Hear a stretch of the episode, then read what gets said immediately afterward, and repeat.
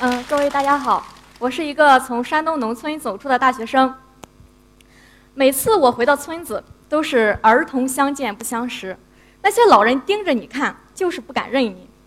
走在村子的大街上，就一个感觉，另类突兀。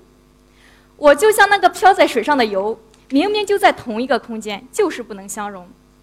我生于农村，却不理解农村；生活在城市，却融不进城市。带着这份乡愁，我参加了小营计划，来到了四川农村。在北川，我参加了一个枪历年。阴历十月初一这一天，全村人有钱的拿钱，有菜的拿菜，齐聚在村委会大院儿。妇女们就为全村人准备团圆饭，男人们准备晚上表演用的会场，其他人就在排练节目。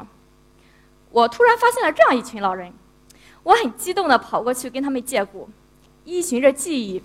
敲打出了这样的节奏，咚咚锵，咚咚锵，咚锵咚锵咚咚锵，根本不需要思考，直接自然而然的就流淌了出来。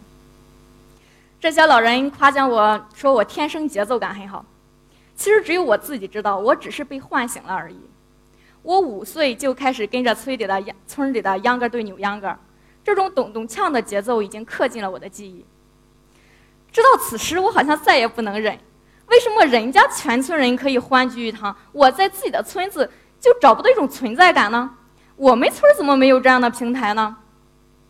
于是，在某一个失眠的夜晚，我就萌生了要为自己村里办一场春节联欢晚会的想法。我首先把这件事告诉了我父母，想了解一下以村里现在的状态，嗯，办一场春节联欢晚会的可能性有多大。老妈说。其实村里一直还存在着那些吹拉弹唱的、扭秧歌的和跳广场舞的，只是没人愿意牵头在全村这样去做，村委会也不愿意牵头。而且这件事办好了行，办不好也不知道会出现什么结果。如果你要办的话，节目应该不成问题。我就说，那为什么我小时候办的这么红火热闹，为什么现在村委就办不起来呢？老爸说。以前办晚会是可以顶工的，也就是说，你参加了节目，你就不用去挖河或者是顶其他的工。现在又不兴挣工分了，表演节目又不给你什么好处，那谁还听他的指挥呀？而且现在村里开群众大会也去不了几个人，大家都在忙着挣钱。嗯，以前呢，村子里盖房子，大家都是互相帮忙，不要工钱，中午管顿饭就行。从八十年代开始。然后就开始要工钱了。最初的时候，那些村里的老人特别气愤，就说：“这什么世道呀？村里人自己干活还要还要钱，都没有人情味儿了。”后来慢慢呢，大家也就习惯了。尤其是现在人工那么贵，耽误一天就一两百块钱，谁愿意去免费帮忙？听了这些话，我心里就大概有底了。这件事还真得从民间发起，不能由村委主办。因为当时我还在四川，所以我主要通过网络来推动这件事。我们首先建立了一个 QQ 群，这个群成员主要是我们村的九零后和零零后。这群人的特点是有想法、有激情，但是依旧和村子里不熟悉。我们无法调动全村人的热情，工作就迟迟没有推进。后来一个偶然的机会，我被拉进了我们村的微信群，也是我们村的。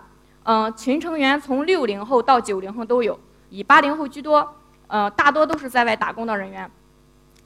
刚开始进入这个微信群，有一个特别好玩的现象，就是你在里边刚开始发言的时候，别人问的第一个问题都是：“你爸爸是谁？你是谁家的小孩？”你当报上自己父母的名号后，他们就会感到：“哦，原来是他家的小孩啊，都这么大了呀！”不光是我们九零后被这样问到，有时候那些八零后也会被这样问到。就这种现象，就更加坚定了我要办这场晚会的决心。我要给大家一个相互认识、相互交流的平台。然后我在微信群里给大家说要办晚会这件事，大家都说好，有想法，我们支持。但是，嗯，没有人明确表示过愿意和我一起去组织这件事，大家都处于观望状态。到了腊月初六了，我必须要开始行动了。白天我制作了一个这样的电子邀请函，我私信发给那些曾经表示支持过我的人。我说晚上我要呃在微信群里说这样一件事，请你到时候出来配合一下，支持一下，不要让大家把话题给我带跑了。大家说嗯可以，然后到了晚上七点，我就正式抛出了这个话题。我联系过的那些人都出来，呃，调动气氛，各种发红包。最后呢，群的成员的气氛大部分被调动起来了，大家开始说得成立一个春晚筹备小组。有的人说，我们来租舞台设备吧，可以搞得正式一些。还有的说，抓紧拿出一个预算，我们来凑钱。嗯，这一次的会议，我们称其为筹备工作中的遵义会议，建立了春晚筹备小组，建立了团队。接下来几天，我们春晚筹备小组的成员就在群里大张旗鼓地开始筹钱，有一个人负责收钱，两个人负责监督，其他的成员就负责敲边鼓。接下来连续几天，群成员都围绕着这个话题在聊天，然后整个群的气氛都是特别热烈。后来父母的一通电话，好像就给我浇了一盆凉水，他们就在电话那头喊：“你租什么舞台呀？还搞集资？你一个小女孩什么都不懂。”最后办不成，你怎么收场？而且在农村办事人多口杂，办不好落一身埋怨。而且别人给你说拿钱，万一不拿怎么办？你怎么知道他会给你拿钱呢？后来我也慌了，其实，然后我就开始反思。我爸说的也不是没有道理，他是基于对村里人的认知。我妈也曾斩钉截铁说过：你只要让他们拿钱，他们就绝不可能参与。我一直想不明白这件事。我说我们自己办晚会，我们自己掏钱，有什么可不理解的吗？后来我突然想到了两个词，两个对公职人员的称呼，一个叫父母官，一个叫人民公仆。仔细琢磨一下哈，这两个词都没有和公众站在一个平等的位置。如果称其父母官，好，你是父母，你得为孩子打点好一切，你得带着我玩。如果称其人民公仆，你是公仆嘛？你就应该为我服务，服务好了是你应该的，服务不好就得受埋怨。就这两种思想长期交织在小农的内心，就让他们完全依赖于政府，没有自组织能力和自组织意识。而且这也在一定程度上打击了政府机构做事的积极性。嗯，后来我就思考，那正好了，我就以这次晚会为切入点，将村民的自组织意识和自组织能力传达给他们。我不要众筹，我也不要拉赞助，我觉得就应该让村民自己来拿钱，我们自己来办自己的晚会儿。后来我也问了书记关于我们办晚会和筹资的这种看法，书记的态度很明确，说办晚会我们非常支持，到时候我也会让人协助你，但是集资这件事儿我不能让村两委的人参与，希望你能理解。我说我当然很理解，您只要不反对就行了。后来。集资的结果还是比较顺利，三十一个人凑了三千二百五十块钱，主要是在外打工的八零后和九零后拿的。接下来最重要的一个问题就是节目问题了。临回家前，弟弟给我打电话说，咱爸这几天正在琢磨一件事儿，他想让咱们一家四口上台跳小苹果，但是咱妈不愿意，还得说服她。我一听这话就乐了，原来家里人这么支持我工作了呀，这下我可以放心回家了。嗯，虽然在网上张罗的红红火火，但是真正回到村里和村民打交道，还是心里有点打怵。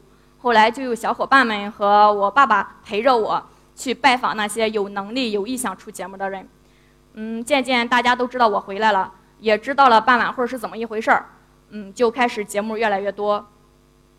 在推动节目的过程中，我们春晚筹备小组的成员压力挺大的，他们一直在强调。一定要保证节目的质量，一定要对节目进行筛选，不然都对不起我们租的这一套设备。在他们的压力中，我慢慢发现了他们忘记了自己的初心。我们办晚会的目的是为了让大家参与进来，不是要搞出一台高质量的晚会供哪个领导去观看。如果在推动节目的过程中弄得他们不愉快，折腾得他们很累，这就违背了我们的初心。而且在农村。一台节目就如果顺利演下来了，顶多获得一些掌声；如果出了一点小差错，反而获得大家哈哈一笑。这就是农村特色。嗯，听了我的话，大家也就慢慢释然了，然后节目就正常推行。有一天，我们早晨还在吃早饭呢，村里一位八十多岁的老人就找到我家说：“闺女，你看我能不能上个节目？我可以唱歌，你让唱几分钟就唱几分钟。”接着自己现场就唱了起来。都是一些红色经典歌曲。我当时心里特别惶恐，我就想，我这么小就办了这么一点小事儿，我何德何能去承受这样一位八十岁老人的恳求呢？后来我们得知，其实村里还有一些老人也有上台表演的想法，但是他们毕竟年龄大了嘛，一直等着候场也不好。所以说，我们的节目是晚上七点开始，七点以前的舞台都是他们的。虽然那时候人不多，但是能让他们上台，他们就已经心满意足了。嗯，临近演出，很多人都在我家排练。白天是孩子场，晚上是妈妈场。等他们都散场了，我就教老爸、老妈还有弟弟跳小苹果。那一段时间，我们家简直就是一个家庭俱乐部，每天都充满欢声笑语。我们本来是定在除夕夜举行这场晚会。大家也给我说了几个不能在除夕夜举行的理由，比如说那一晚会和央视春晚冲突，或者说那一晚音响师的费用会高一倍。但是这些理由都不能让我心服口服的接受。但是有一个我却不能忽视，那就是我们那里有一个风俗，叫做请家堂，就是说大年三十中午要把家里去世老人的亡灵请回来，大年初一下午再送走。那请回来以后就得守家堂，就是家里不能没有人。那如果节目放在除夕夜举行的话，肯定有很多人不能到场。呃，为了保证大家都能看到节目，所以我们尊重习俗，提前演出。节目终于要开始了，呃，两位书记为我们开场致辞。第一位是镇上的分管文化宣传的书记，第二个是我们村支部书记。两位书记对我们的评价都挺高的。这一位大妈平时是在县城里居住，广场舞跳得很资深。嗯，这次得知自己村儿要办这样一场晚会儿。嗯，特地网购了这样一一套服装来为我们的晚会助阵。这其实是两支广场舞队伍，但是他们的积极性非常高，就自己掏钱自备服装、统一服装。但是最终的结果就是他们撞衫了。这是我们村的新生力量，他们的节目就撑起了半边天。第一个节目三句半，将我们村的趣事儿、乐事儿，呃，用活灵活现的形式表现了出来。然后我们家的擀面杖和两个锅盖也就过了一把舞台瘾。第二个是独唱，还有戏曲，还有喊麦，就各种形式玩转舞台。后来我们村办晚会的消息也渐渐传到了其他的村子，我爸的朋友就给他打电话，说自己的女儿想带领一群小伙伴来我们的台上表演。他们跳的是感觉自己萌萌哒，这个四岁的小女孩当时就萌翻了全场。这也是另外一个村子的，是我的小学同学，专业学习舞蹈的，我请来的外援。他平时是在。嗯，湖南的一些剧场演出，父母没有机会去看到他的表演。这次呢，他的父母也在台下，能亲眼看见自己的儿子在跳舞了。当时两分钟的舞蹈跳下来，把我们村的小女生迷得不行不行的。嗯，晚会中场，我们春晚筹备小组就向全村父老乡亲拜年。我作为代表，向全村人讲述了举办本次晚会的目的，向大家报告了资金的来源和用途，然后呢，为大家送上祝福。这些筹备小组的成员，包括我在内，只有四位是呃已经毕业的和在读的大学生，其他的都是八零后和七零后。他们工作稳定，在社会上历练很多年了。让我感动的是，他们依旧愿意不计报酬、不计时间来为这件事忙活。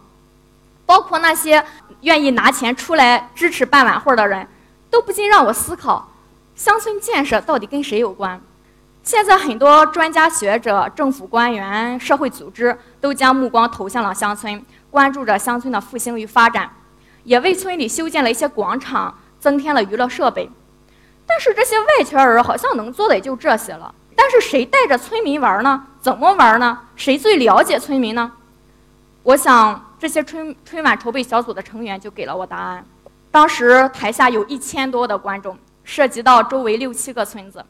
大部分是本村的，当晚零下十度左右的寒冷，大家津津有味地看了一个晚上，并回味了整个春节。最后一个压轴节目终于要上场了，就是我们一家四口上台跳小苹果。我们一家四口分工明确，我和弟弟是在前面撑场面的，老妈是在后边打酱油的，老爸是在后边负责搞笑的。嗯，整场晚会跳下来，观众叫好声不断，自信满满的我以为是自己跳得好。等看完视频才知道，原来在后边打醉拳的老爸才是主角。然后我们一家四口走下舞台的时候，我听到旁边有一个人说：“人家这才是真正的阖家欢乐。”整场晚会的视频录制是由左边这个男生完成的，他是我的小学同学。嗯，当晚发着三十八度的高烧，义务为我们免费录制。他看完晚会，貌似劲头比我还大。他说明年我再多弄几套设备，三百六十度无死角给你们录制。而且我也想在我们村办，希望你你到时候得给我做策划。嗯，后来呢，又有一个学医的大学生说，我觉得应该为村里做一些健康知识普及，教授一些基本的急救方法。听了他们这些话，我非常感动，我也感动于我的热情点燃了他们的热情，这也正达到了我办本次晚会的目的之一，就是给所有的大学生提供一个思路：你愿不愿意根据你的所长为你的家乡做一点事？如果你是学法律的，你愿不愿意为你的家乡普及一点法律知识？如果你是学英语的，你愿不愿意为村里的孩子补一堂课？如果你是学体育的，你愿不愿意为村里组织一次趣味运动会呢？如果我们都愿意了，也许我们的村子就不一样了。大家都在问我，今年还会不会继续办晚会呀？好像现在这个问题已经不是我能够控制的了。大年初一，我在街上溜达，一个小女孩看到我说：“今年的晚会我能不能上台表演呀？”而且说我周末一写完作业就排练。看着她期待的眼神儿，我也只能说。孩子，还有三百六十四天就要过年了，你可得抓紧了。谢谢大家。